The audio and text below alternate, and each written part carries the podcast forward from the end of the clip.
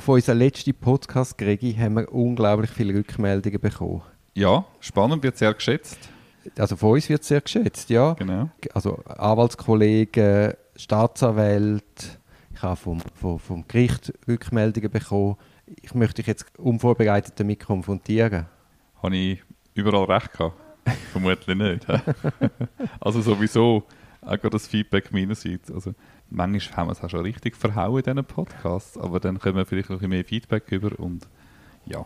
Also wir wollen jetzt nicht vorauseilend uns schon zurücknehmen, aber es ist schon so, ich finde es super, der Austausch, weil es ist ja der Sinn von dem Podcast, dass man etwas lernt. Genau, ich lerne jedes Mal wieder etwas Nein, in Vorbereitung. es ist ah, super. den Absatz gibt es auch noch. Das ist super.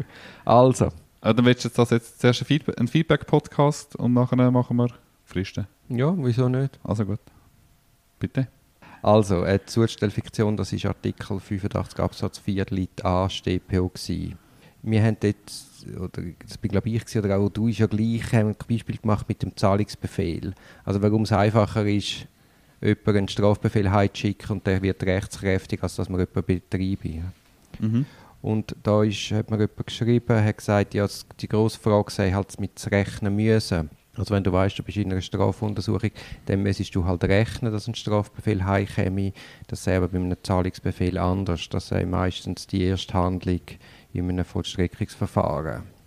Was natürlich nicht ganz stimmt, weil in einer Zahlung geht meistens ja eine Korrespondenz voraus, wo man die Betreibung auch androht. Also nicht nur eine Zahlung, sondern eine ausgebliebene Zahlung geht in der Regel eine Betreibungsandrohung voraus. Genau, oder eine Mahnung, eine zweite Mahnung und dann kommt eine Betreibung. Also das Argument zieht nicht wirklich. Und es ist ja auch so, dass bei einem äh, Strafbefehl kann es ja unter Umständen sein, eine polizeiliche Anhaltung, eine polizeiliche Befragung und dann bumm, hast du den, Strafbefehl auf dem Tisch. Das ist ja nicht per se eine lange Strafuntersuchung, wo du dann weißt, aha, da kommt etwas. Ja, vor allem schätzt du das vielleicht nach so einer Einvernahme auch anders ein und denkst, also, ich weiß gar nicht, warum ich beschuldigt bin, ist absurd. Und dann hörst du wochenlang nichts und denkst, oh ja, die haben das jetzt auch gecheckt, dass ich nichts Falsches gemacht habe. Also es muss überhaupt noch nicht implizieren, dass man jetzt da muss Gewehr bei Fuß jeden Tag neben dem Briefkasten stehen.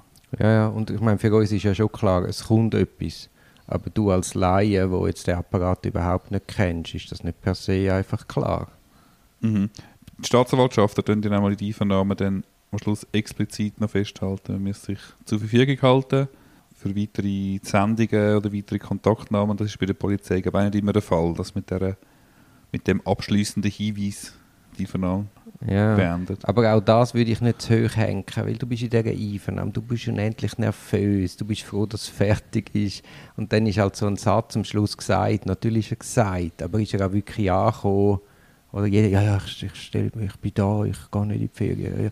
Das, das ist ja meistens, ja, Ja, und der nicht verteidigt die Betroffene, der weiß ja nicht, wie ein Strafprozess funktioniert. Der rechnet ja nicht damit, dass nach einer polizeilichen Einvernahme, nach einem Tag, ein Urteil, ein Straffall ist ein Urteil, einfach ins Haus flattert und damit das Verfahren beendet ist. Der denkt sich vielleicht, ja, ich kann sicher noch meine Argumente darlegen und ich habe sogar noch Beweismittel daheim, entlastende Beweismittel. Wenn sie sich dann bei mir meldet, die Polizei oder die Staatsanwaltschaft, bringe ich die ein. Für den Rechtsunterworfenen ist kein Automatismus nach einer polizeilichen Einvernahme, dass äh, das nächste gerade ein, St- ein Strafbefehl ist, das Verfahren wieder abschließt. Darum, äh, Also ich, ich plädiere, also wir sind uns glaube ich einig, die siebentägige Abholfrist, das ist sehr streng.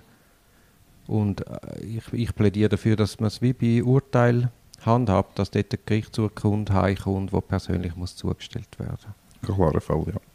Also da bleiben wir bei unserer Meinung.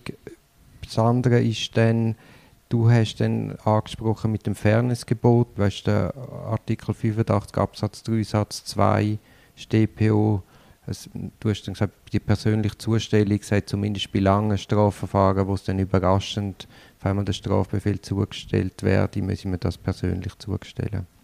Genau, das kann äh, die Staatsanwältin oder der Staatsanwalt anordnen, die persönliche Zustellung. Genau. Genau. Da ja, hat mich das Schreiben erreicht, das sei eine sehr sp- zugespitzte Formulierung gewesen und es suggeriere, dass wenn man es anders handhabe, dass man dann als Staatsanwalt nicht fair handle und schlussendlich gibt die StPO vor, was erlaubt sei oder nicht. Ja, es kommt natürlich wie immer in unserem Beruf auf den Einzelfall drauf an. Kommt darauf an, was ist das für eine Person, was hat sie für einen, äh, einen Bildungsstand, für einen Hintergrund, wie fest ist schon ins Verfahren involviert gewesen, wie lange ist das schon gegangen. Und ich denke, muss man einzelfallgerecht ist es dann eben schon unfair, wenn man dann einfach ein Einschreiben rausjagt und dann äh, mal schauen, was da passiert. Also da würde ich auch zumindest teilweise widersprechen. Ich möchte damit aber nicht zum Ausdruck bringen, dass immer dann, wenn man nur ein Einschreiben macht, dass es unfair ist, gar nicht. Eben, das habe ich dich auch gar nicht verstanden. Es ist auch mehr, oder, wenn man das in den Sommerferien schickt. Also man weiß ja auch ein bisschen, wenn die Schulferien sind, man weiß ja, in welcher Situation die Person ist. Also ich habe auch schon erlebt, dass ein Tag, nachdem ich in die Sommerferien ist, halt das Einschreiben reinkommt, obwohl man das Gericht gebeten hat, in der Sommerferien gerade das nicht zu verschicken.